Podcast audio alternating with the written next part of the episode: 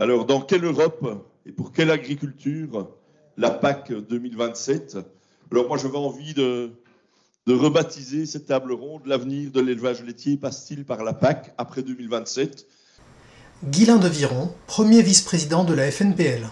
Voilà, on va essayer de, débattre de, cela. Alors, euh, Catherine Gélin, euh, à mon tour, je vous remercie, même si Thierry l'a déjà largement, mais peut-être pas suffisamment encore, euh, remercier de vous être déplacé entre Bruxelles, Paris et Luxembourg ce soir, je crois. Voilà, exactement. Donc, nous sommes très touchés de l'attention que vous portez à la filière laitière. Euh, Patrice et, Jérémy, après euh, la présentation de Catherine Gélin, eh bien, on vous propose de vous présenter aussi. Donc, si vous pouvez vous présenter rapidement. Bonjour à, toutes et à tous. Merci beaucoup de, votre euh, invitation. donc, depuis le 1er janvier de cette année, j'ai rejoint la Direction générale de l'agriculture à la Commission européenne où j'ai le plaisir d'animer une équipe qui est en charge de l'évaluation de la performance de la PAC, la préparation de la prochaine, et puis tout ce qui est lié euh, à, on va dire, euh, euh, les, perspectives à, court, moyen et long terme de, de l'agriculture. Par exemple, dans quelques, dans quelques jours, on va publier les perspectives à court terme des différents marchés agricoles c'est nous qui le faisons. Et je voulais vous remercier de votre invitation. Ah, je, connais certains d'entre vous et j'ai plaisir à, vous retrouver. Je voulais vous féliciter pour le choix du thème. Euh, vous êtes les premiers avec qui je discute de ce sujet et c'est le bon moment. C'est juste le bon moment, donc euh, c'est parfait. Je, vous dirai pourquoi. Euh, je voulais vous dire aussi que bah, je ne sais plus ce que je voulais vous dire, mais j'aurai l'occasion de. Voilà. Donc merci encore de, de cette invitation qui va me permettre de partager avec vous un petit peu ce qu'on imagine dans les semaines qui viennent en termes de, programme de travail pour préparer la prochaine PAC, puisque malheureusement, euh, on en met une en place. Il faut déjà commencer à, euh, penser à la prochaine.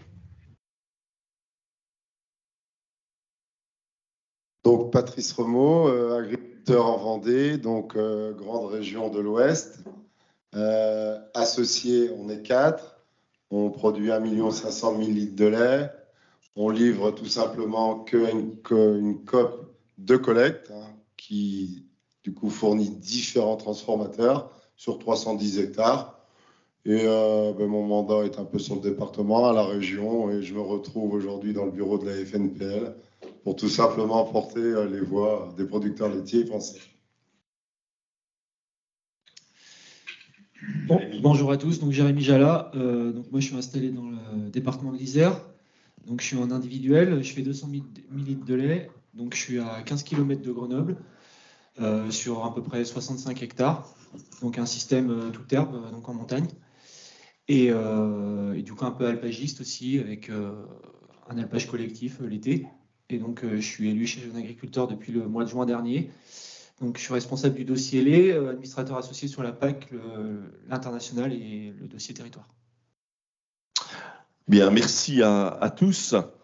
Alors, la PAC, la PAC 2027, mais euh, Catherine Gélin, vous m'avez dit que votre travail pour le moment, c'est aussi euh, la mise en place de la PAC 2023-2027, donc on est, on est au tout début. Et, en même temps, parallèlement, ben, les discussions sur la PAC post-2027 démarre tant au niveau euh, français qu'au niveau européen.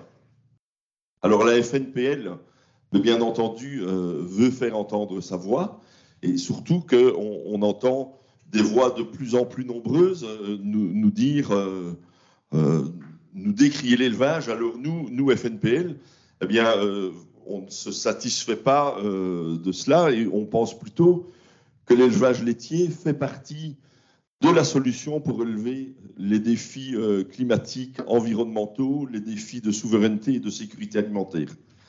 Donc voilà, nous, c'est ce que nous pensons euh, à la FNPL. Et pour répondre à, ces questions que, peuvent se poser les, consommateurs, eh bien, la FNPL, et euh, là, je remercie, où est-ce qu'il est, mon ami, enfin, notre ami Stéphane, voilà, qui a largement euh, contribué à, ce magnifique travail du, plaidoyer, fier, fier d'être éleveur laitier français. Donc voilà, donc on, est, on est actif. Tout cela et, tous ces thèmes sont repris l'alimentation durable, les services à l'environnement, l'élevage laitier comme acteur économique tant au niveau national et local, mais aussi euh, à l'export, puisqu'on a quand même 4 litres de lait sur 10 euh, qui sont, euh, exportés. Donc voilà, toutes ces questions. Alors Catherine Gélin, la PAC 2027 ou la PAC en général, est-ce que c'est encore une, priorité pour l'Union européenne? Ça, c'est la première question. Je ne sais pas si vous préférez que je vous pose une série de questions. Oui? Voilà. Donc, quelle priorité pour l'Union européenne? Comment la Commission travaille-t-elle sur la future PAC? Quel calendrier? Quelle méthode? Et puis si vous pouvez nous parler un peu du contexte géopolitique, avec notamment un sujet euh, majeur, euh, l'Ukraine, adhésion, pas adhésion, qu'est-ce que ça peut changer pour nous, euh, producteurs de lait français? La DG Agri dans la PAC 2027 a-t-elle des lignes rouges? Et puis, euh, quel budget? Et enfin, dernière question dans cette première série, euh, l'enjeu des élections européennes dans un an, quel impact est-ce que ça peut avoir sur la PAC 2027 J'ai quoi? Cinq minutes Alors, on, a, euh, on a une heure pour la table ronde. Et oui, c'est ça, vous avez le, temps nécessaire. Parfait. merci beaucoup. merci beaucoup de ces questions. Euh, peut-être dire. Euh, On va pas Si, si, je crois. Peut-être euh, dire d'abord pourquoi on. Bon, d'abord, pour dire que je ne vais pas faire de grandes révélations aujourd'hui, je ne serai pas, très responsable. L'idée, si j'ai bien compris, de cet échange, de cette table ronde, c'est de, réfléchir ensemble euh, sur ce qui va être important, on va dire, dans les 10-15 prochaines années pour euh, l'avenir de l'élevage laitier européen et français euh, et quels sont les, enjeux clés en regardant ce qui peut être traité par la PAC et ce qui peut être traité par ailleurs. Parce que la PAC, ce n'est pas non plus la solution miracle à nos problèmes. et donc, c'est important de, de, regarder aussi de manière un peu plus large. Euh, je commencerai par dire pourquoi on, commence à y réfléchir et à y travailler. C'est pas parce qu'on est atteint d'une maladie qui s'appellerait la, réformite, c'est-à-dire que à peine l'encre est sèche et on commence à mettre en œuvre la nouvelle PAC, il faut déjà préparer la suivante. Euh, il faut constater que l'Union européenne fonctionne de la manière suivante. On a des cadres financiers pluriannuels, donc sur une période de 7 ans. Euh, celui euh, sur lequel, euh, qui, nous permet de, travailler et de financer les aides de, la PAC, euh, il prend fin en 2027. et donc, il faudra préparer un nouveau cadre financier pluriannuel, c'est-à-dire que les chefs d'État et de gouvernement vont voter le budget pour les sept années de cette période-là de l'Union européenne. Et ça, ça va se faire autour de... Alors, normalement, c'est prévu pour être autour de l'été 2025 pas très longtemps. Donc avec une nouvelle commission, un nouveau Parlement qui n'a pas euh, de responsabilité, on va dire, décisionnelle dans le cadre financier pluriannuel, hein. mais quand même, il est là politiquement. Euh, mais donc, euh, ça, ça va se faire à l'été 2025. Et évidemment, ce qui est important, je ne pense pas que j'aurais besoin de donner de grandes explications, c'est qu'au moment où ça se fait, s'agissant d'une politique comme la PAC, qui euh, utilise encore 30% euh, du budget de l'Union européenne, c'est bien de dire que comment on va utiliser euh, les financements de l'Union européenne, parce que si vous demandez de l'argent sans être capable de dire comment vous allez l'utiliser, évidemment, ça ne fonctionne pas très bien. Donc l'idée, c'est d'être capable de dire, on va dire, d'ici la fin 2025, donc disons l'automne 2025, ce n'est pas une annonce, hein, je dis, on réfléchit en regardant objectivement le calendrier tel qu'il va se présenter, euh, avant la fin 2025, d'être capable de dire euh, quels, sont, euh, quelles les, les, propositions qu'on met sur la table. Ça ne veut pas forcément dire un grand chambardement, une révolution.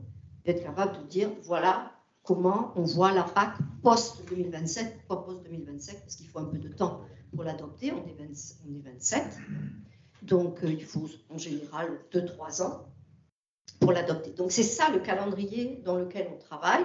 Et euh, on va dire que c'est un calendrier plutôt favorable dans la mesure où on aura une nouvelle commission qui va arriver le 1er novembre 2024 et que donc on aura commencé à préparer le travail et en 2025, elle pourra adopter ces, nouvelles propositions qui, comme je l'ai dit, peuvent, aller de l'ajustement jusqu'au grand chambardement, la grande révolution.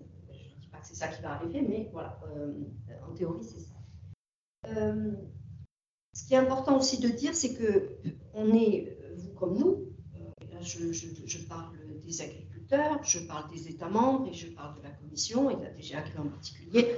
On est en ce moment, on est engagé dans beaucoup de choses, surtout vous, euh, mais on est engagé notamment dans la mise en œuvre de la nouvelle PAC qu'on vient juste de commencer à mettre en œuvre au 1er janvier 2023. Donc il faut aussi qu'on fasse ce travail-là sans déstabiliser euh, les acteurs euh, sans créer de nouvelles incertitudes qui ne sont pas nécessaires. Il y en a déjà assez, on va dire, dans nos vies, et surtout dans la vie économique. et vous avez mentionné un certain nombre d'événements qui ont un impact, économique important, comme par exemple la guerre en Ukraine. Donc l'idée, c'est de travailler d'une manière sereine, posée, réfléchie, euh, en commençant peut-être pas en rentrant dans la mécanique de tous les instruments de la PAC, et est-ce qu'on met plus d'argent là, et les, les, paiements directs, est-ce qu'on en met plus, est-ce qu'on en met moins, est-ce qu'on met des éco-schemes, etc.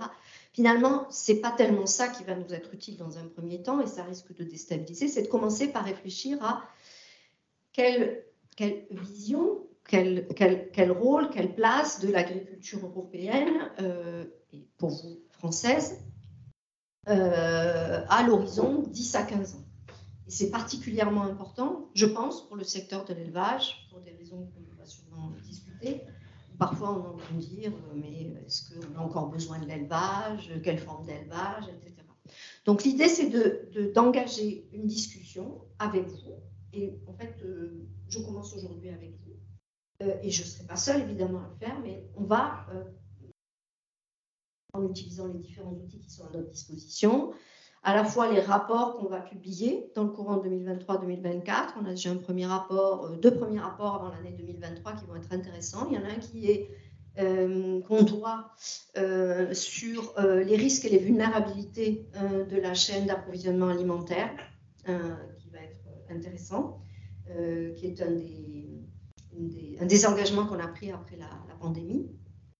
Il y en a un autre qui va être euh, de donner une vision d'ensemble au niveau de l'Union européenne euh, de tout ce qu'il y a dans les plans stratégiques nationaux des États membres de la PAC, pour qu'on voit déjà un peu qu'est-ce qui est couvert selon les objectifs, selon les types de culture, etc. Et puis, il y en aura d'autres en 2024 qui vont être un peu comme des, j'allais dire, des, morceaux de la pelote qu'on va, qu'on va, qu'on va utiliser pour engager le débat euh, et la discussion, et puis tous les événements auxquels on va et une consultation probablement publique en bonne, et due forme. Vous avez peut-être les uns et les autres aussi euh, entendu, ou si vous êtes euh, présent sur les réseaux sociaux, vous avez peut-être vu que le commissaire euh, a, le commissaire à l'agriculture, a indiqué qu'il souhaitait, d'ici la fin de l'année aussi, présenter, selon les communications, il a parlé d'un document, d'une commission, d'un paper, sur l'avenir de l'agriculture européenne, sa vision, la politique agricole. Ça n'est pas encore décidé, mais l'idée, c'est qu'effectivement, mettre sur la table un certain nombre d'éléments pour nourrir la réflexion des acteurs, à commencer évidemment par les agriculteurs. Ça, c'est pour la méthode et le calendrier. Donc, vous êtes parfaitement euh, à temps, j'allais dire. Et qu'il faut commencer par parler euh, effectivement de voilà, quels, sont les défis euh, que l'on a et comment on se projette dans dix ans, euh, pas simplement en observant les tendances, euh, parce que c'est à nous de préparer l'avenir, mais de dire comment cette politique, parmi les autres outils de l'Union européenne, elle va nous aider à atteindre les objectifs que l'on a. Au-delà de la méthode, j'ai dit, il y a un certain nombre d'éléments qu'on va mettre sur la table. Il y en a un, euh, il y a déjà des, données, parce que je trouve qu'il faut déjà partir des faits et des données. je trouve intéressant de mentionner à ce stade de la discussion, et peut-être on aura l'occasion d'y revenir, qui est, je ne sais pas si vous avez euh, euh, pris connaissance des principaux résultats du recensement 2020, donc, qui est un recensement qu'on fait tous les 10 ans dans l'Union européenne, où on regarde quelle est l'évolution des structures agricoles, la taille des exploitations, le type d'exploitation, l'âge des exploitants, toute une série de données sur l'agriculture. Il y a quelques tendances qui sont lourdes, qui ne vous surprendront pas. Euh, d'abord, il y a euh, une poursuite de la diminution du nombre des exploitations. Donc, en 10 ans, de 1991 à, 2020, on a perdu 25% d'exploitation. Donc, on est passé en dessous des 10 millions. C'est 9,1 millions d'exploitations. Euh, et ce n'est pas une tendance qui se ralentit. C'est des faits. Hein. Je ne commenterai pas. On peut voir ce qui les éléments qui sont positifs et les éléments qui sont plus compliqués. On voit aussi une tendance euh, qui se poursuit à la disparition, euh, réduction du nombre d'exploitations euh, mixtes, pardon, je, cherche mes mots, mixtes, donc avec un accroissement de la spécialisation des exploitations selon la même une euh, une, un accroissement de, l'âge, de la taille évidemment des exploitations qui va de pair avec voilà, sachant que la moyenne européenne euh, est bien inférieure à la moyenne française. Si je me souviens bien, elle est de 17 hectares par exploitation. Parce qu'évidemment, il y a des pays qui sont, comme la, Roumanie par exemple, qui ont encore des tailles d'exploitation très très faibles. Et puis l'âge des exploitants agricoles, euh, qui continue d'augmenter. L'âge moyen, je crois, de mémoire, c'est 57. Euh, voilà. Donc ça, c'est quelques éléments. Et je voyais en arrivant là, on a publié, Eurostat a publié aussi, euh, donc une poursuite de la diminution, et aussi quelque chose qu'on observe depuis plus d'une décennie, du nombre d'animaux d'élevage dans l'Union européenne, qui touche d'ailleurs tous les secteurs maintenant. Le secteur porcin avait été un peu épargné jusque-là, mais le secteur porcin est aussi dans cette phase-là, qui est aussi pour partie liée à, euh, à l'évolution, euh, qui n'est pas massive, mais qui est sensible euh, des régimes alimentaires, avec une moindre consommation, en tout cas, de produits de, viande, on va dire, et puis des reports de viande. Donc ça, c'est des tendances. Ça ne veut pas dire que ça dessine euh, automatiquement le futur. Pas du tout. Euh, parce que précisément, la PAC est une politique publique qui va chercher aussi à, euh, alors pas totalement contrarier, et d'ailleurs ce ne serait pas souhaitable, ce que l'économie fait et ce que les évolutions voilà, de, l'économie conduisent à faire dans le secteur agricole, mais à aussi répondre à ce que la société veut de son agriculture. Donc si la société veut conserver des exploitations mixtes de taille moyenne, euh, veut conserver des exploitations euh, de taille diverse, veut conserver une diversité de modèles, ça a été mentionné tout à l'heure, ben c'est là que la politique publique, elle peut intervenir en disant on mettra plutôt l'accent sur tel ou tel type euh, d'outils. Ah pardon, excusez-moi. Ah pardon, excusez-moi. Pardon. Euh, voilà. Euh, je voulais vous dire aussi que au-delà euh, de ces éléments de tendance structurelle, il y a aussi, si on regarde sur les deux dernières décennies, une évolution, alors avec des à-coups évidemment, mais on va dire positive en moyenne sur l'Union européenne du revenu des agriculteurs, avec une très grande disparité évidemment entre les pays et entre les secteurs et les types de, production, ça c'est clair. Euh, mais euh, on est toujours en dessous de la moyenne euh, du revenu économique, donc du revenu économique moyen de l'Union européenne. On est à 40%. Pourquoi je précise ça? Parce que c'est un objectif de la, qui est fixé dans le traité. Dans le traité de l'Union européenne, on fixe un objectif qui est d'assurer aux agriculteurs un niveau de rémunération qui est comparable aux autres catégories socio-professionnelles équivalentes. Eh bien, on n'y est pas on en est loin. Alors, on, est, on est à 41% du revenu médian en élevage laitier par rapport au revenu euh, médian français. Donc on n'y est pas non plus. Donc on n'y est pas non plus. Dans les éléments aussi qui sont intéressants, et vous l'avez dit, il faut aussi tirer parti, euh, regarder l'évolution du contexte économique, euh, politique, et puis tirer les leçons euh, des, des, récents événements. Je pense que c'est important. D'abord, on a été collectivement confrontés à deux crises importantes, dont une qui n'est pas totalement terminée.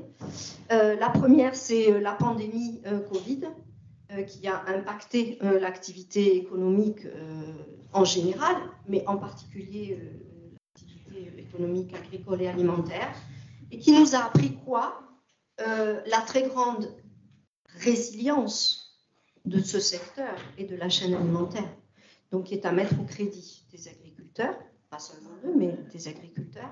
Et ça, c'est important, et qui a, et c'est accentué par l'impact de la guerre en Ukraine, qui a fait remonter en haut des agendas politiques à haut niveau, je vais illustrer, les questions alimentaires et les questions de sécurité alimentaire.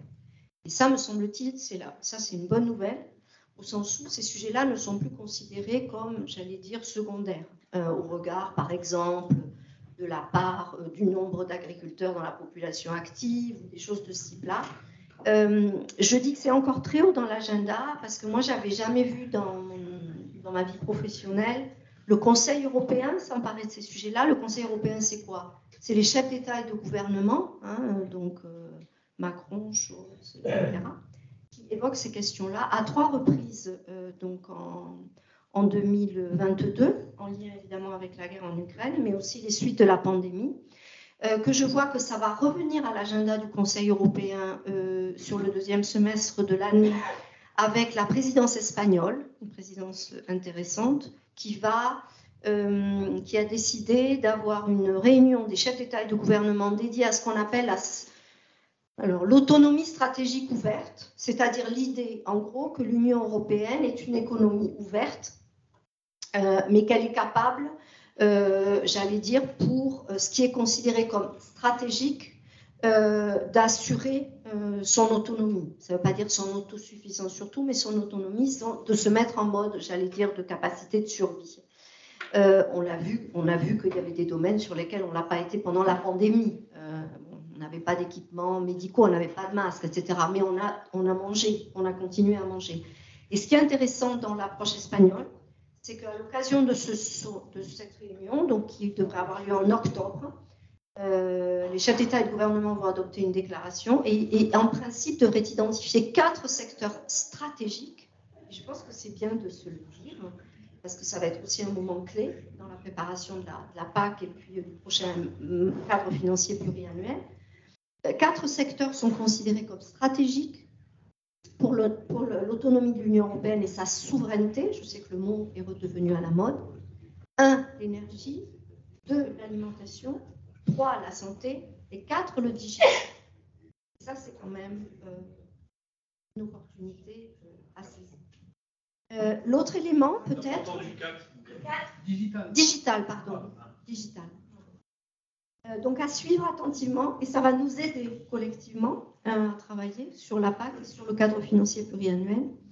Je pense aussi que ce qu'on a appris de, ces deux, de ces deux n'est pas terminé, c'est aussi, euh, au-delà de la question de la résilience, c'est qu'on avait un certain nombre de vulnérabilités, que c'est bien de les identifier et de voir si on peut apporter des solutions, et en tout cas si on ne peut pas, euh, de diversifier euh, à la fois le modèle de production, le sourcing, etc. etc. Donc, vous voyez à quoi je fais référence, en particulier pour la question d'alimentation animale, mais aussi les énergies fossiles pour la production d'engrais. Voilà l'élevage peut jouer euh, un rôle important, même si aujourd'hui les chiffres sont pas très bons. Mais bon, on peut y travailler. Euh, et puis la question de la durabilité, qui a été très forte dans l'agenda, qui reste très forte dans l'agenda de cette commission, qui se termine donc en 2024, et qui devrait rester. Alors après, sous quelle forme, c'est difficile de le dire, mais ça devrait euh, rester. Et euh, là-dessus, je trouve que euh, ce qu'on n'a pas bien fait collectivement, peut-être, c'est d'arriver, même si on a fait des efforts, hein, c'est clair, et je pense en particulier à tout ce que vous avez fait dans la filière laitière, au regard notamment des questions climatiques et environnementales. C'est d'arriver à montrer aussi que la transition, elle a commencé, qu'il y a déjà beaucoup de choses qui sont faites et que quand on visite une exploitation aujourd'hui et quand on visite une exploitation il y a 20 ans, c'est pas tout à fait la même chose qu'on voit. Et ça, on a, du mal à passer le, message. Et nous, là-dessus, je trouve, euh, Commission et les États membres, on doit vous aider.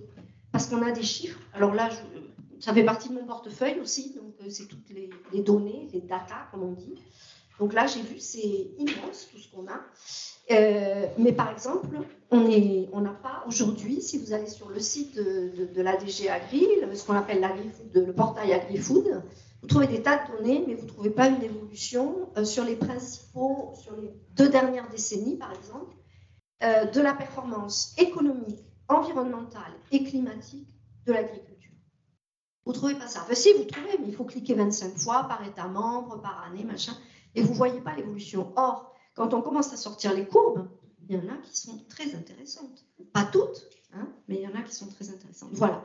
Et pourquoi est-ce que c'est pas mieux mis en avant? Ben, Parce que parce que parce qu'on n'est pas toujours des très bons communicateurs, peut-être, j'en sais rien, mais en tout cas, il faut, vous, vous le faites, il faut que nous aussi, on le fasse, euh, pour développer aussi, pour profiter, et peut-être c'est un message aussi, pour profiter aussi de cet échange, ce débat large qu'on va avoir dans l'année qui vient, euh, pour développer ce qu'on appelle alors euh, maintenant euh, améliorer la communication sur ça bouge, ça change, donc dans l'élevage, dans les exploitations agricoles, la transition a commencé. Alors oui, il faut aller plus loin, il faut aller plus vite, ok, peut-être, ça on va en discuter, mais ça a déjà changé.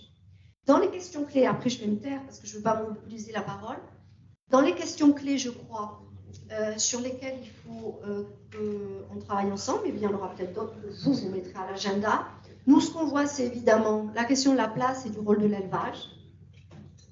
Dans un contexte où euh, il y a une évolution des régimes alimentaires, elle existe. C'est pas, pas non plus massif, massif, mais il y a une évolution. On consomme un peu moins de protéines animales, mais on a encore, on aura encore besoin de l'élevage et de produire des protéines animales. Quelle place de l'élevage Quel type d'élevage Quel modèle aussi Modèle avec un S, probablement pour la résilience, me semble-t-il. Euh, la deuxième, une, deuxième question euh, importante, j'en ai que trois, ne vous inquiétez pas, mais vous pouvez, vous pouvez en rajouter. Euh, comment on fait pour arriver Qu'est-ce qui peut vous aider De quoi vous avez besoin pour qu'on massifie plus euh, le développement, le déploiement des bonnes pratiques au regard de l'environnement, du climat, etc.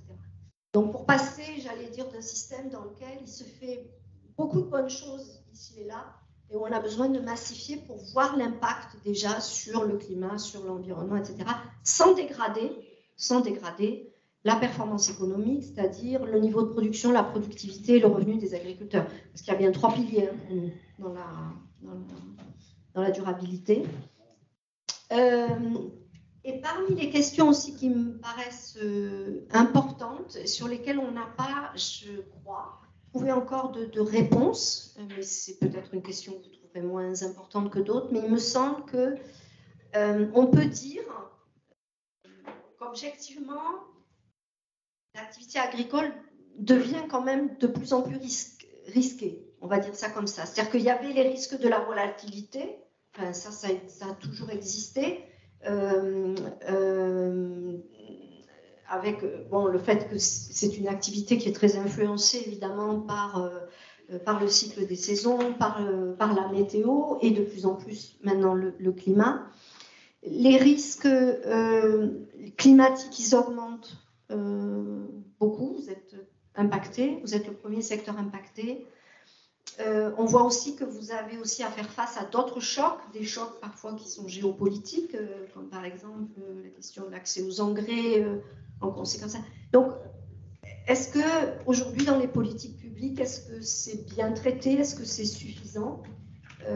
On a un système de gestion des risques dans la PAC, mais il y a peu d'agriculteurs qui y souscrivent, mais peut-être que ce n'est pas le bon système. Je ne sais pas, peut-être qu'il faut le faire évoluer pour qu'il réponde mieux aux besoins des, agriculteurs. J'en parlais ce matin avec la Banque mondiale. Ils ont fait des travaux là-dessus qui sont intéressants. si vous voulez, à l'occasion, on pourra en reparler. Ils disent qu'effectivement, les systèmes qu'on a, qui sont, développés dans beaucoup de pays, ne sont pas des systèmes auxquels les agriculteurs souscrivent beaucoup. Donc ça veut dire qu'ils ne sont pas totalement adaptés, donc il faut, y réfléchir. Voilà. Euh, et, donc, vous dire que euh, a une occasion là, dans l'année qui vient, euh, d'échanger et ensemble de façonner un peu, d'une part, comment on voit l'avenir de l'élevage en Europe et en particulier de l'élevage laitier, mais aussi de préparer les outils qui, qui, nous aideront à délivrer cette vision partagée, je l'espère, euh, de euh, l'élevage, euh, de l'avenir de l'élevage européen. Bien, merci Catherine Gélin. Je ne suis pas sûr qu'on arrivera à répondre à la question des risques climatiques aujourd'hui. Je pense que ça fera l'objet d'autres tables rondes et c'est pas sûr qu'on trouve la bonne solution tout de suite. Mais il faut y travailler. Continuer à y travailler puisque ça a déjà été largement travaillé. Alors, Patrice, à la FNPL, bien entendu, euh, on commence à s'emparer de, la PAC post-2027. Alors, quelles sont, pour toi, pour la FNPL, quelles sont les priorités de la future PAC pour la FNPL Oui, avant tout, euh, de passer aux priorités 2027, il faut quand même reconnaître que le travail euh, qui est fait pour cette mouture 2023-2027 est quand même bénéfique à l'élevage laitier, tout ça par un travail qui a été, euh, qui a été mené de concertation. C'est un mot d'ordre, c'est de la concertation. Euh, c'est sûrement pas parfait, mais on a vu quand même nos aides, des aides remises en priorité à l'élevage, et c'est ce que demain nous souhaitons. Et euh, pour répondre à ta question, euh, Guilain, demain c'est une PAC de production. PAC de production, et je pense que je vais associer le mot tout simplement pour assurer une souveraineté alimentaire. Euh, l'idéologie euh, d'un consommateur ou l'orientation politique de certains euh, ne doivent en aucun cas être un frein et demain créer une pénurie vraiment de l'alimentation. Je vais prendre un exemple parmi tant d'autres, mais l'idéologie, par exemple, du bio. Je ne suis en aucun cas pour être, mettre une production contre l'autre. C'est pas l'idée mais quand même, on nous vend quand même, il faut tous euh, devenir plus vert que vert. Donc, on va prendre l'exemple du bio. Euh, on a emmené des convergences, on a converti des gens des agricultures en bio. C'est pour ça que j'insiste sur le sujet aujourd'hui. Mais on met à mal ces exploitations aujourd'hui parce qu'en face, on n'a pas le client. Donc, quand je dis l'idéologie du consommateur et la réalité après de consommation, il faudra bien réussir à distinguer les deux choses. Autant on peut entendre qu'on a un besoin, mais est-ce que réellement on a le marché?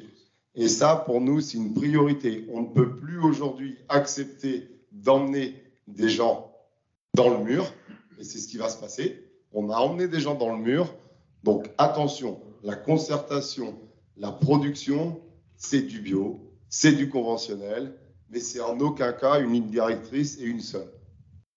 Euh, alors, tu m'as demandé de ne pas parler du BEA tout de suite, euh, l'IED, donc euh, j'en parlerai plus tard, parce que c'est un sujet, l'IED, qui nous pèse très à cœur. Donc j'en parlerai sûrement plus sur la deuxième question. Je vais insister sur les mesures miroirs. Les mesures miroirs, c'est pour nous, mais très injuste, dans le sens où à un moment donné, n'apportons pas ce que nous ne voulons pas. Je m'explique. Aujourd'hui, on, peut, prendre la volaille, on peut prendre tellement de production qu'on est en déficit. Je vais prendre des, des, des, productions en déficit pour vraiment accentuer la chose, et c'est ce qui nous arrivera si on continue comme ça. Euh, d'ailleurs, on ira rechercher euh, toutes les nouvelles euh, statistiques, hein, qui seront sûrement très intéressantes d'ailleurs à étudier. Mais on va prendre l'exemple de la volaille qui nous impose des cahiers des charges parce qu'il nous faut euh, d'éclaircissement dans un bâtiment, parce qu'il nous faut une alimentation saine, parce qu'on n'a plus le droit aux pesticides, parce que tout ça, il n'y a pas de problème, à la limite. Mais déjà, il faudrait une rémunération. Mais, mais le pire, c'est que dans tout ça, c'est que le consommateur va manger 50% de poulet qui ne répond pas à cette norme. Et quand je parle du consommateur, c'est le consommateur européen.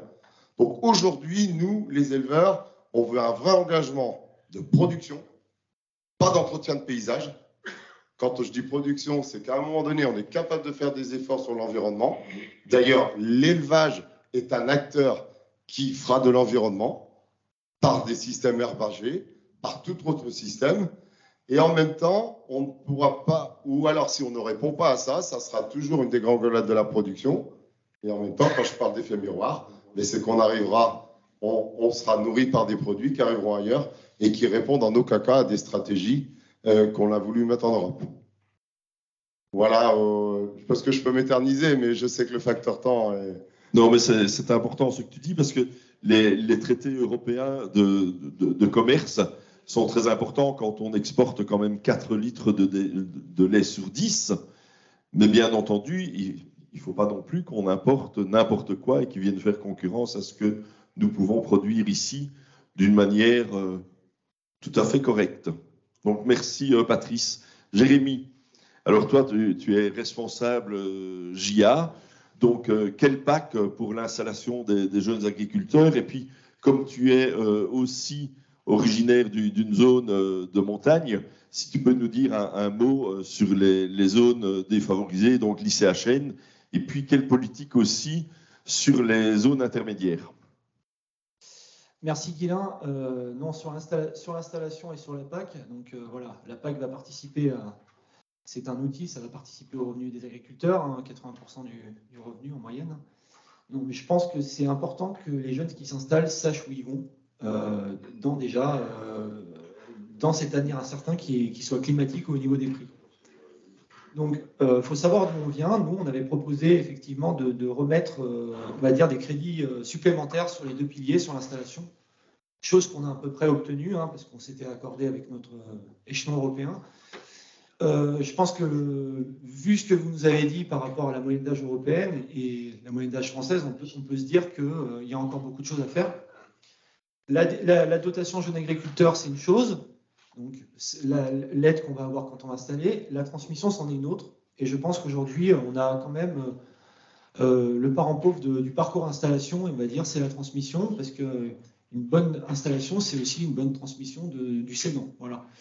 Et donc, il y a aussi des choses à faire là-dessus. Je pense qu'on doit aller plus loin, euh, notamment sur le deuxième pilier, sur la transmission. Il y a des choses qui ont été un peu ouvertes par le PSN euh, pour aller chercher des financements, des dispositifs.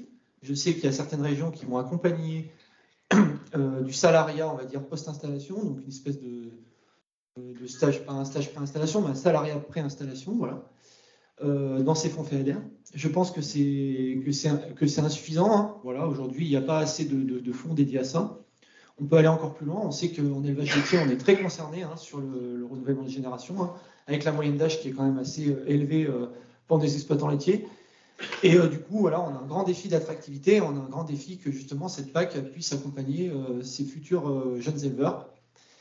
Et pour aller un peu plus loin sur, sur la prochaine PAC, je pense qu'il faudra qu'il y ait aussi des prérequis par rapport à la, aux dotations jeunes agriculteurs que les jeunes toucheront. C'est-à-dire, nous, chez GIA, si vous voulez, on, porte les diagnostics euh, l'idée qu'on pourrait mettre en place des diagnostics euh, climatiques, c'est-à-dire de se dire, on se projette sur 5 ans, comme on le fait au niveau de l'économique, on peut le faire aussi euh, au niveau de la gestion des risques climatiques sur son exploitation.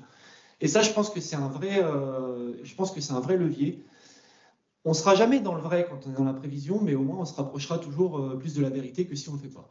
Donc, je pense que voilà, ça peut être un outil pour se dire, c'est ça qui nous attend on a des scientifiques qui nous disent on va tendre vers ça, il faut qu'on se pose des bonnes questions, et il faut qu'on se pose des questions comment on va faire évoluer notre système culturel, nos, systèmes herbagers, nos, systèmes de production en tant qu'éleveur laitier, pour s'adapter à ce qu'il va avoir dans, 5, 7, 10 ans. Et je pense que c'est ça la, vraie question, et c'est ce ça que ce, parc, ce PAC doit porter finalement. C'est euh, installer des jeunes, on va dire, quand ils ont fait le choix d'y aller finalement, ces jeunes, euh, ils y vont parce que c'est un métier passion mais on doit les aider sur la période de croisière au début pour le démarrage, ce qui est très important, parce qu'on sait que c'est en élevage laitier, c'est des investissements très importants, avec souvent des, des, euh, du capital social très important à reprendre, des bâtiments d'élevage qui coûtent très cher. voilà, on est toujours dans des, on a aussi des structures qui s'agrandissent en France, malgré qu'on reste quand même dans des exploitations de, 60 et quelques vaches en moyenne. On reste quand même très modeste par rapport aux autres pays européens, mais on a quand même voilà, des, du capital qui augmente et euh, des vraies questions à se poser sur ce portage de capital aussi euh, en parallèle de la PAC. Donc voilà, la PAC sera un outil, mais elle ne contribuera pas à résoudre tous les problèmes, vous l'avez très bien dit. Et je pense qu'on doit euh, réfléchir à tous ces dispositifs qui peuvent être, on va dire, soit rapportés par les régions, les départements. Aujourd'hui, c'est un peu compliqué avec la loi NOTE, mais, mais voilà, on doit aller chercher beaucoup de choses et peut-être même avec les comités de communes, j'ai envie de vous dire, pour vraiment accompagner tous ces, tous ces porteurs de projets. Sur le sujet euh, des zones intermédiaires et euh, des zones défavorisées et montagnes, euh, sur, les zones intermédiaires, pour commencer par là, je pense que ces zones-là, c'est bien la disparition de l'élevage qui a fait qu'on a justement ces pertes de rendement, parce qu'on avait déjà à l'origine un faible potentiel. Il aurait fallu se poser peut-être les vraies questions il y a une, quinzaine une vingtaine d'années pour se dire comment on, on, essaye de maintenir ces élevages dans ces territoires-là. Voilà. Et du coup, c'est peut-être un enjeu aussi. Euh, je sais qu'il y a des MAE qui ont été créés pour, euh, pour ça. Euh, donc là, ouais, effectivement, on a, un système vertueux parce qu'on a des gens qui font des céréales et peut-être de la polyculture ou de l'élevage et qui ramènent de la matière organique, donc qui maintiennent peut-être le rendement et qui vont pas aller toujours chercher des hectares supplémentaires pour aller chercher des aides de la PAC. Et je pense que ça, c'est ces territoires-là, on le voit très bien que c'est eux qui ont le plus, euh, finalement, les exploitations qui ont le plus grandi. Donc voilà, on a quand même une vraie question à se poser sur, euh, sur ce, type de zone. Euh, il y a une réponse qui, qui, est apportée par le PSN français, mais je pense qu'elle est, peut-être insuffisante. Il y, a plus, un sujet de fond et, à se poser sur, ce, sur ces zones-là. Zones Après, tout ce qui est zone défavorisée de montagne, bah, de zone défavorisée, ben, voilà, la PHE a disparu. Donc on avait remplacé finalement la, la PHE par les zones défavorisées. Euh, ça, c'est pareil. Euh, aujourd'hui, on se rend compte, voilà, il y a un certain nombre de critères qui sont mis euh, pour faire ces zonages-là. Ils peuvent être complètement différents avec des sous-zonages en fonction des régions, etc. On a un système qui est très complexe. Je pense qu'on peut, se dire que dans une zone défavorisée, quand on a une pente, bah, on a des charges de mécanisation importantes et c'est valable aussi en zone de montagne. Alors qu'on peut être sur des plateaux, avoir le climatique, mais pas la mécanisation, on va dire en contrainte.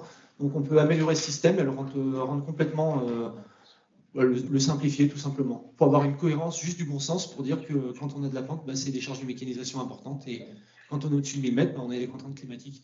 Et je pense qu'aujourd'hui, il, y a, trop de spécificités régionales, et pour moi, ça, ça rend le système euh, pas très cohérent, et ça rend un peu des injustices euh, en fonction des territoires. Voilà.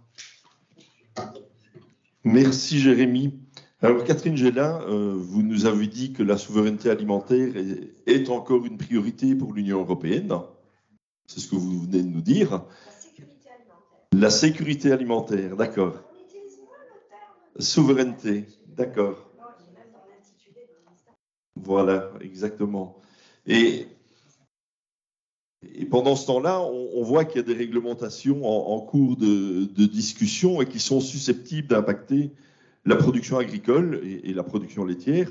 Alors je pense euh, à la directive IED, euh, toutes les discussions autour du bien-être animal, la restauration de la nature, et puis euh, à la FNPL et à la FNSEA, je vois que notre présidente est là, on a commencé à beaucoup travailler sur le, sur le carbone, et notamment la commercialisation des crédits carbone. Et au niveau européen, on veut nous interdire de, de commercialiser le carbone évité. Voilà donc des questions autour de ça. Et puis, euh, comment valoriser la production laitière française qui est basée sur des fermes à taille humaine et, puis sur l'herbe, bien entendu. Alors, quel rôle est-ce que la PAC peut jouer pour euh, valoriser ce, type de production? Euh, Peut-être, si vous permettez, avant peut-être d'essayer de, pas de répondre, mais d'apporter quelques éléments de réflexion sur les points importants que vous avez mentionnés.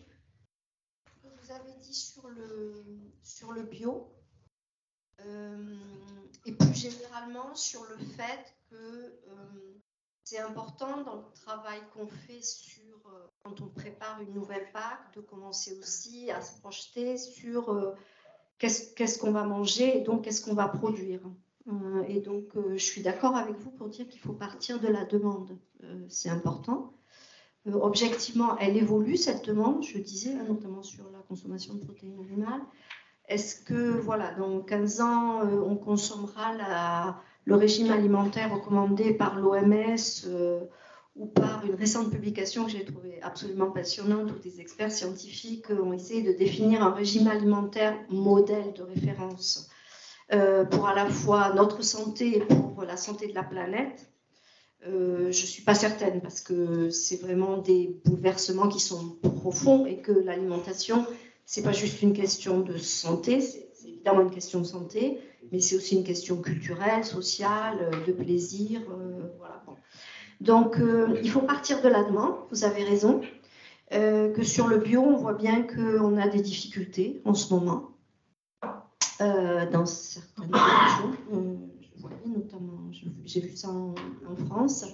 Et c'est d'ailleurs ce qui avait conduit, je le dis, la DG Agri à euh, émettre quand même des réserves sur un, objectif qui certes pouvait apparaître très séduisant, mais qui était à notre sens trop ambitieux en matière de surface en bio à l'horizon 2030, on avait dit 20-25%. Euh, euh, c'est énorme et on ne sait pas s'il y a cette demande-là. Donc il faut partir de la demande. Je suis d'accord, je suis d'accord avec vous. On sait même que la demande n'est pas là. Oui, oui, oui. Mais donc, oui, oui, je, suis d'accord. Bon, après, on, oui, on force personne non plus. Hein, mais, mais vous avez raison, c'est important parce qu'il y a des gens qui peuvent se retrouver dans, dans l'impasse sur les clauses miroirs, si vous permettez, sur la réciprocité, et donc sur l'idée, c'est une question importante, euh, vous avez raison, c'est une question sur laquelle d'ailleurs euh, la Commission, mais aussi le Conseil, en particulier le Conseil sous présidence française, euh, donc il y a maintenant un an, avait travaillé sur cette question de c'est bien d'élever les niveaux de nos standards, c'est bien de faire du commerce avec des pays tiers, mais on sait très bien qu'on ne peut pas exactement leur imposer la même chose.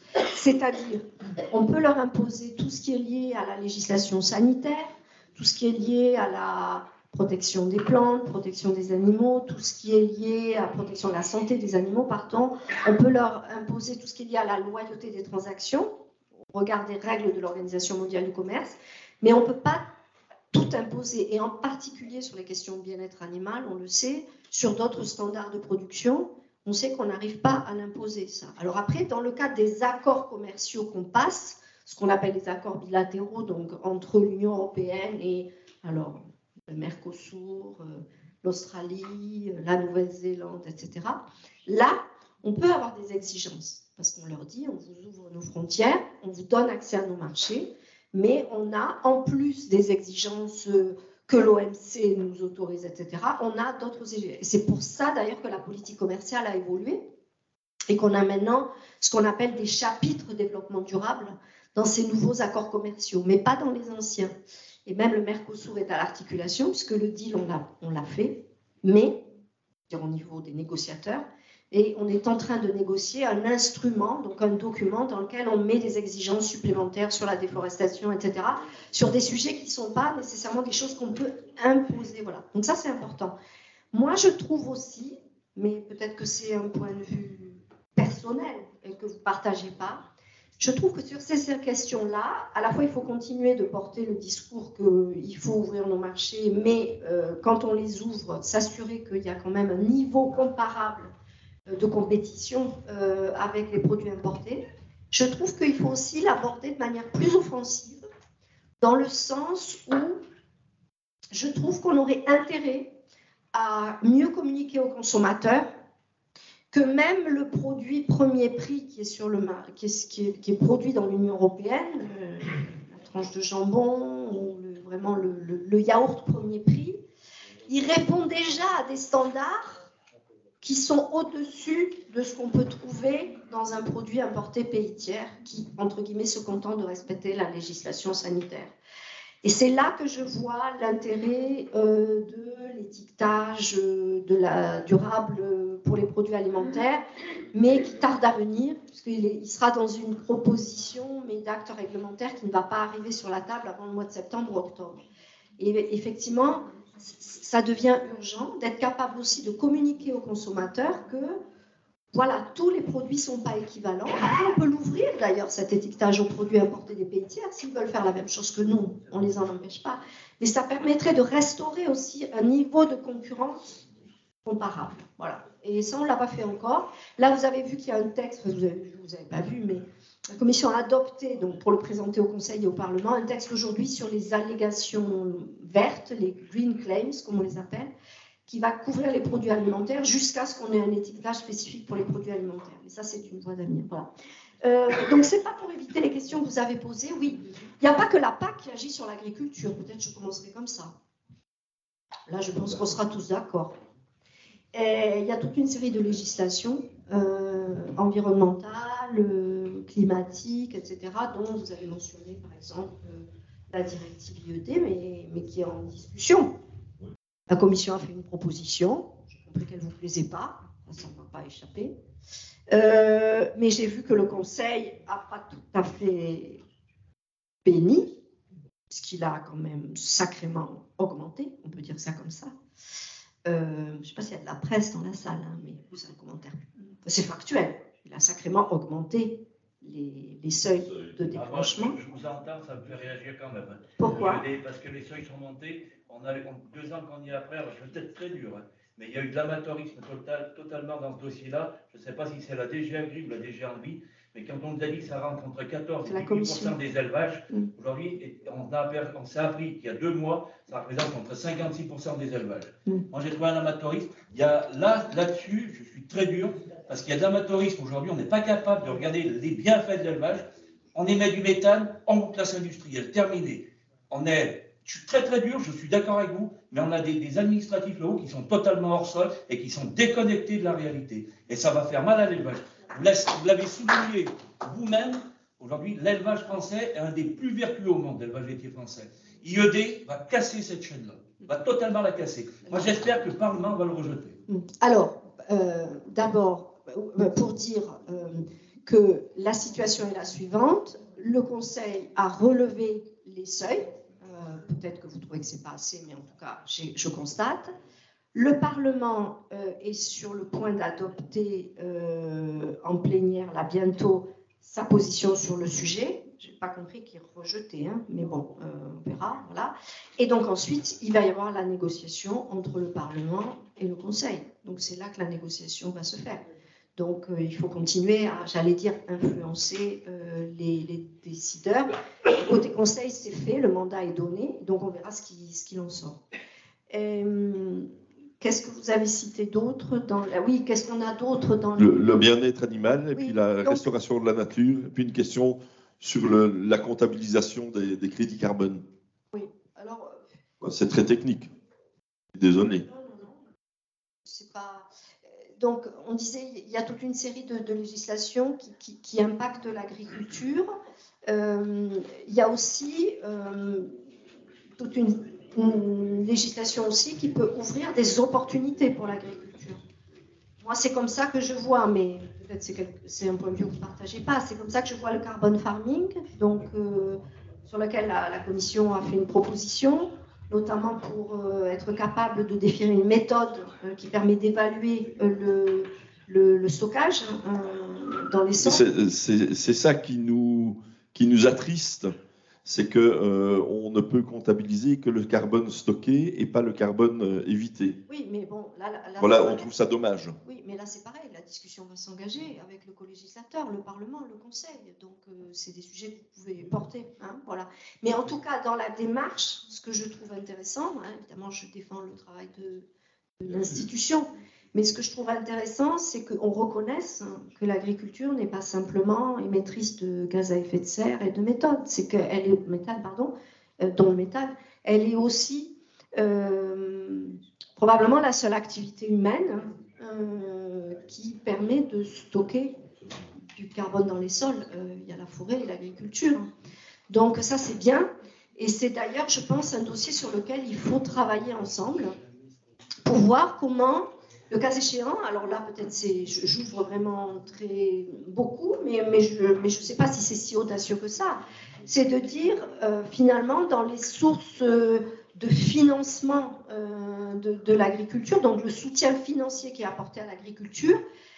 Demain, peut-être, il n'y aura pas seulement la PAC, il n'y aura pas seulement les crédits d'investissement aussi qu'on trouve dans d'autres, à la fois financements européens et nationaux, il y aura peut-être aussi l'activité de stockage du, carbone qui sera rémunérée. Pourquoi pas? Et au travers de, la PAC, est-ce qu'on pourrait justement euh, valoriser cette, production laitière française qu'on va qualifier de, vertueuse? Ben, Ce sera un des défis. C'est-à-dire que, euh, on disait tout à l'heure, une des questions qui sera posée dans la prochaine PAC, c'est comment on accompagne et on continue à soutenir les formes d'élevage euh, qui nous paraissent euh, les plus vertueuses pour le climat et pour l'environnement, qui permettent aussi de maintenir de la résilience, donc une diversité des modèles aussi. Et est-ce qu'on doit cibler plus sur certains types de modèles ou pas? C'est ça les questions qui vont se poser. Merci beaucoup. Alors Patrice, tu, tu vas bien entendu réaborder les, les différentes euh, discussions euh, IED, BEA, etc. Mais l'élevage français, euh, l'élevage laitier français est, exemplaire, on, l'a dit. Alors comment est-ce que nous pouvons relever ce, défi de la double performance économique et, environnementale? Est-ce que tu peux nous dire comment à la FNPL on voit cela? À la FNPL, effectivement, je pense que le, les éleveurs laitiers euh, n'ont rien à s'envier parce que je pense qu'ils ont toujours été dans la compétitivité, dans la durabilité et puis dans l'environnement. Là où je veux insister quand même, c'est qu'effectivement, on a un système vertueux, on a, on a des modèles d'exploitation euh, laitière aujourd'hui avec des tailles euh, humaines, entreprenantes, et tout ça en incorporant beaucoup d'environnement. Je vais insister sur l'exemple des prairies. Euh, où euh, c'est un capteur de carbone, euh, c'est un bien-être pour l'animal, c'est tout ce qu'il nous faut effectivement pour respecter l'environnement. Je reviendrai sur deux sujets un peu, mais je vais quand même rebondir sur, sur ce qu'a dit Stéphane. Bon, Stéphane m'a devancé, mais en même temps, je sais que c'est un dossier qui mène depuis deux ans et il bouille à chaque fois qu'il en parle et je trouve ça normal. Mais l'IED, effectivement, il faut être vraiment c'est là où je vais, rebondir, c'est qu'il faut vraiment revenir sur le terrain. À un moment, on ne peut plus entendre ces choses nous arrivant de je ne sais où, parce qu'on le perçoit comme ça. Ça arrive d'où pour, pour nous tomber dessus comme ça? À un moment donné, qu'on nous impose les choses, on peut encore l'attendre, mais quel moyen on a demain pour y remédier? Le moyen demain, franchement, l'IED pour y remédier, c'est de ne plus avoir de vaches. C'est ça la solution de la sécurité alimentaire demain? C'est ça la sécurité demain d'avoir du lait en, Europe? Voilà, ça c'est des vraies questions. Moi, je ne vais pas rentrer dans le débat aujourd'hui, mais c'est une question qui tuera l'élevage, à mon sens, comme il est porté. Donc, si on veut parler de sécurité alimentaire, sécurité laitière, je pense qu'il l'IED, il faut vraiment avoir une. Euh, alors, effectivement, il y a le Parlement, il y a tout ça qui, qui arrive, mais avant tout ça, franchement, les idées, elles arrivent comme ça, et sans savoir si c'est réalisable déjà humainement, socialement et économiquement. Moi, je vais revenir quand même sur des sujets où la PAC, effectivement, a quand même des impacts euh, positifs, où elle a quand même permis euh, des organisations, comme telles que des organisations de producteurs, euh, des organisations de producteurs qui ont permis quand même d'engager des vraies discussions sur euh, je suis producteur, je, discute avec mon collecteur et, j'ai envie de vous dire aujourd'hui, euh, il n'y a pas que la PAC qui fait, effectivement qui fait de la rémunération, mais la PAC nous a aidé à organiser ça et aujourd'hui de construire. En fait, il faut toujours avoir une idée de construction. Nous étions dans un monde de déconstruction. Le monde de déconstruction, c'est fini. Le monde du lait d'il y a 40 ans, c'est fini. Aujourd'hui, il faut que nous soyons dans un monde de construction et dans, le monde de construction, il y a les producteurs, donc Egalim, hein, je vais quand même reciter le mot. Egalim, il y a les transformateurs qui doivent dans être Egalim aussi. Et il y a la grande et moyenne surface qui doit dans être, être Egalim. Et, bon, il y a le consommateur qui, lui, doit payer. Mais il faut qu'on ait un discours aujourd'hui euh, à l'Europe qu'à un moment, le premier prix, quand vous dites le premier prix, moi, à la limite, je veux bien l'entendre, le premier prix. Mais le premier prix, c'est déjà un prix rémunérateur. Aujourd'hui, je suis désolé, le premier prix n'est pas un prix rémunérateur. Le premier prix est un concurrence à la déconstruction du prix. Voilà, il faut vraiment qu'on casse cette chaîne, c'est-à-dire qu'on pourra avoir un premier prix, mais c'est forcément le, prix qui paye la, matière première agricole euh, au sein des élevages laitiers. Donc, Egalim, on est totalement le constat, c'est l'écriture des choses. Et aujourd'hui, il faut avoir des directives qui fassent respecter ces choses, parce qu'en fait, on peut toujours avoir Egalim au euh, au niveau français, mais si on a toujours cette concurrence européenne, on va toujours se retrouver dans ces mêmes travers. Donc il faut absolument que ça soit une condition aujourd'hui euh, européenne et par le biais de la PAC, parce que de toute façon, le premier prix, s'il y a quelqu'un qui arrive toujours à moins cher, je demande comment on peut tenir un, prix rémunérateur. Donc moi j'insiste, euh, l'élevage demain, oui on pourra faire de l'environnement, oui on pourra faire des choses, mais avant tout, si on veut une sécurité alimentaire, c'est qu'il nous faut une rémunération. Et tout le reste se fera simplement. Merci Patrice. Donc si je, si je résume, euh, le projet de la FNPL, c'est construire une filière responsable avec une juste rémunération. C'est cela? Alors, c'est exactement ça. Une filière sans un maillon, que ce soit l'un ou l'autre, ce jeu de 40 ans, il est terminé. De toute façon, il y en a qui tomberont avant les autres. Sauf qu'on a toujours été les premiers à tomber. C'est les autres qui vont tomber demain. Donc, à un moment donné, si on ne met pas de la construction, eh bien là, de toute façon, on aura beau parler de tout ce qu'on veut, il n'y aura plus personne. Donc là, l'environnement, je ne sais pas comment on, agira sur l'environnement demain, mais je pense que ça sera plus destructeur que ça sera constructeur. J'ai eu l'impression que vous vouliez réagir, Catherine Gela. Rapidement, s'il vous plaît. Mais comme vous faites, hein. Je veux dire, c'est. non, mais j'ai pas entendu autre chose. Euh, euh, non, pour dire que, que la question de la, rémunération, c'est une question euh, d'acteurs économiques. Il y a un cadre législatif européen qui est ce qu'il est, c'est-à-dire qui tient compte du fait que ben, on a trouvé un, socle minimal pour les 27. La France est au-dessus, d'ailleurs, hein, puisqu'elle fait partie des pays qui avaient adopté avant les autres un cadre législatif important sur ces questions-là, avant même euh, Egalim.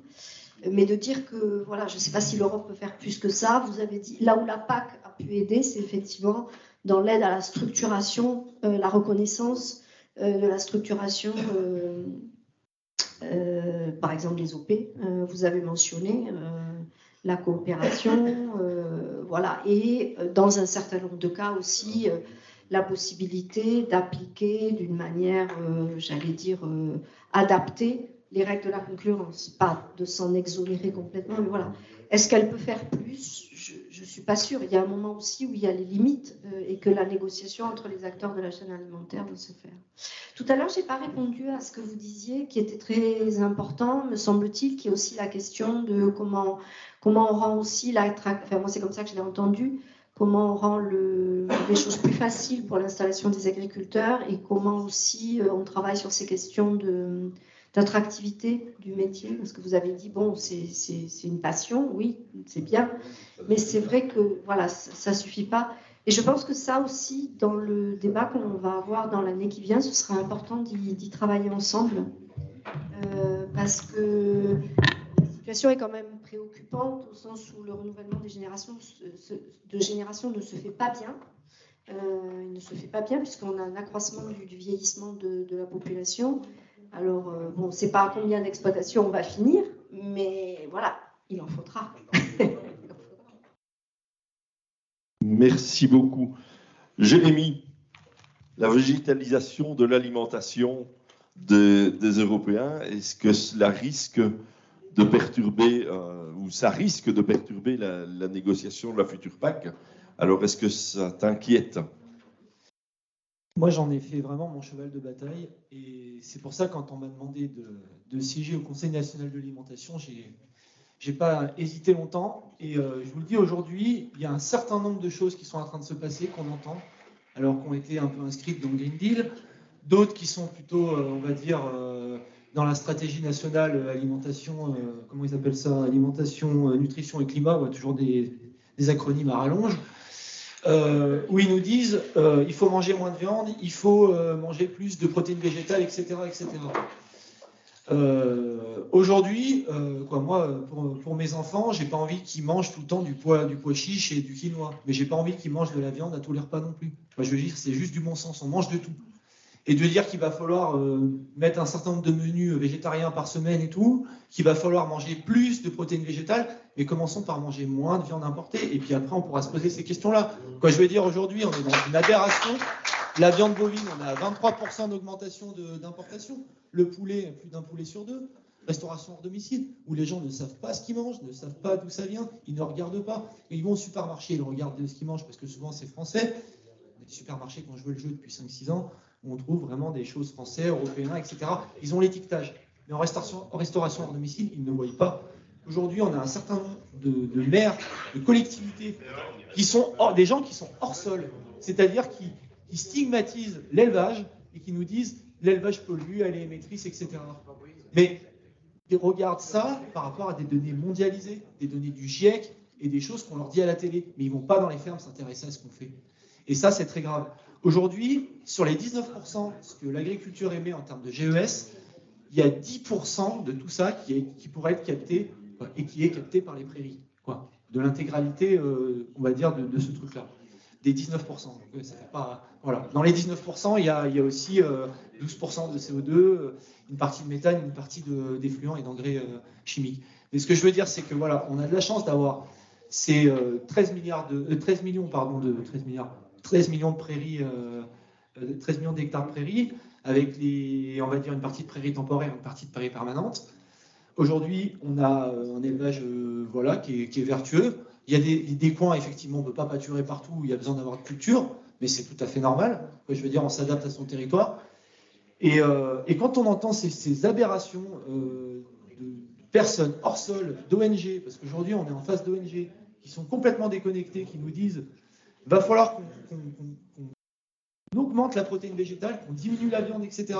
Mais commencez par manger local, manger de la bonne, de la bonne viande, manger des bons produits laitiers, du bon fromage. On est dans le pays de la gastronomie, quoi. Je veux dire, il faut que les enfants, ils savent même pas ce que c'est que de manger un, comté euh, d'une petite fruitière. Ils en ont jamais mangé. Ils ont mangé peut-être le comté euh, euh, du supermarché. Ils savent même pas. Voilà. Ils ont, ils ont jamais goûté du fromage local. Et puis après, on va leur dire non, on va, supprimer euh, les produits animaux des cantines, on va faire de la végétalisation et commencer à leur faire manger de la bonne chose. Et c'est ça le problème qu'on a. Et on n'a pas envie que l'Europe, si vous voulez, elle se positionne. Je pense que nous, en tant qu'éleveurs, on, a tout à y perdre. La biodiversité a tout à y perdre. Et les gens, par euh, finalement cet accès à l'alimentation qui était varié, ils ont tout à y perdre.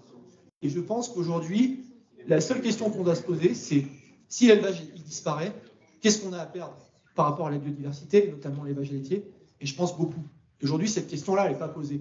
Ils disent l'élevage, il émet, il fait ça, il fait ça. Mais non, nous, on nourrit la population aussi. Quoi. Il y a tout ça à mettre en face. Et je pense qu'il faut regarder les choses euh, et venir sur le terrain. Ça a été dit. C'est valable pour IED, mais c'est valable aussi pour ce sujet-là. Et je pense qu'il faut vraiment euh, que certaines personnes descendent de, de leur bureau euh, parisien ou autre et qui viennent chez nous dans nos fermes et, et regarder ce qu'on fait, quoi. Voilà, simplement. Merci Jérémy. Euh, Catherine Genin, le, président de la commission environnement, il, nous a parlé récemment du lait de synthèse comme pouvant être une solution euh, aux défis euh, climatiques, environnementaux, et- etc. Alors, est-ce est-ce qu'on en parle au niveau européen? Est-ce qu'on a interrogé le consommateur, savoir ce qu'il en pensait? Donc, euh, Je sais ça- je sais pas répondre à cette question. Je- je- en tout cas, c'est c'est pas la question principale euh, qu'on se pose à la DG Agri euh, quand on parle de l'avenir de l'agriculture européenne. Non, non, mais euh, je, c'est pas ça. Euh, ça nous rassure. Euh. La, la question qu'on ne dit pas que ça ne doit pas exister, peut-être que ça pourra exister. On ne le dit pas non plus. Euh, j'en sais rien, voilà, j'en sais rien. Mais en tout cas, euh, euh, l'idée c'est plutôt de, de regarder objectivement euh, quelle est l'évolution des régimes alimentaires, parce qu'il y a une évolution. Vo- Votre, gén- votre génération euh, consomme moins de produits animaux que la mienne, qui en consommait moins que la précédente et que celle d'avant. C'est une observation. On ne consomme pas de la même manière. Euh, et donc, c'est important quand on réfléchit à, on va dire, à 10 ou 15 ans, euh, de se projeter aussi là-dessus et de partir de la demande. Voilà, parce qu'on ne produit pas pour produire. mais, moi, ce que je dis aussi, c'est que dans ce débat, à la fois, il faut reconnaître cette évolution, mais reconnaître, et en tout cas, c'est ce que j'ai dit au début, j'espère avoir été clair, euh, qu'on a besoin euh, de l'élevage pour produire les protéines animales dont on a besoin dans notre régime alimentaire. Moi, à ma connaissance, il n'y a aucune organisation scientifique sérieuse, nationale, européenne ou internationale, qui a dit qu'on n'avait pas du tout besoin de protéines animales dans le régime alimentaire. Il y a des gens qui nous veulent du bien. hein. Non, mais j'entends. Mais moi, je regarde même la- le régime alimentaire de l'OMS, pardon, hein, on n'est pas censé commenter, mais que je trouve assez, assez strict. Il y a des protéines animales. La récente publication de, qui est très intéressante, je vous invite à regarder ce rapport de Nature, c'est pareil. Il y a une partie des protéines qui sont d'origine animale euh, dans, le régime alimentaire, et en plus, ça dépend de, de- de- de- de- de l'âge que l'on a et du moment dans la vie euh, où on consomme. Donc la question, c'est pas tellement celle-là. On a besoin d'avoir un élevage pour ces raisons-là. Il nous apporte aussi des bénéfices, vous l'avez dit. Il est vertueux, oui, mais il peut encore faire mieux, je crois. On est d'accord, Il peut encore faire mieux, bien sûr. Je crois. Voilà, Oui. sur un certain nombre de sujets, il y a encore du travail euh, et, on- et vous y Et heureusement, et on y travaille, et la PAC doit vous accompagner. Euh, et c'est ça qu'il faut qu'on arrive à développer euh, aussi euh, dans la communication, euh, dans le- au moment où on, on va travailler sur ces questions-là. C'est-à-dire c'est que c'est une opportunité pour repositionner l'élevage. Quel élevage? Quel, quel mode de production? Quel type d'exploitation? Quel type de produit Et c'est ça qu'il faut qu'on fasse. C'est-à-dire qu'on ne tombe pas tout de suite dans le, j'allais dire, l'écueil qui est qu'on va immédiatement aller, alors est-ce qu'il faut plus d'éco-scheme, moins d'éco-scheme, est-ce qu'il faut plus de mesures agro-environnementales, plus d'environnement, moins de climat dans la PAC Il faut dire, voilà ce que nous, on rêve de faire à l'horizon, on va dire, des 10-15 prochaines années. Et ensuite, mettre la politique agricole commune qui va bien pour faire ça, qui ne fera pas tout, mais qui peut délivrer une partie. Certains disent même, j'entendais récemment, qu'il faudrait un grand plan d'investissement pour le secteur agricole et agroalimentaire. Euh, un grand plan d'investissement, j'ai vu ça. Voilà, donc euh, ça veut dire qu'il y, a y a déjà des investissements qui sont faits en dehors, des investissements publics qui sont faits en dehors de la PAC. Je ne parle pas au niveau national, mais au niveau européen, puisque dans le fonds euh, de résilience et dans euh, ce qu'on appelle InvestEU, le secteur agroalimentaire est couvert. bien, merci beaucoup. Alors, dernière question à tous en un mot, donc très très rapide. Finalement, après 2027, est-ce que c'est euh, par la PAC que passe l'avenir de l'élevage laitier? Alors, je vais, je vais poser euh, la question à Jérémy, à Patrice, et puis je vous laisserai terminer. Moi, j'espère que ça sera par le prix et pas par les aides. Merci Jérémy. Sécurité alimentaire.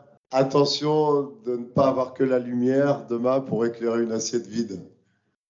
Ah, dit de notre cher secrétaire général. Et transformons l'essai euh, de la part de Thierry aussi à chaque fois. Merci Patrice. Catherine Gélin, Deux mots, si vous voulez. pas seulement. Merci beaucoup.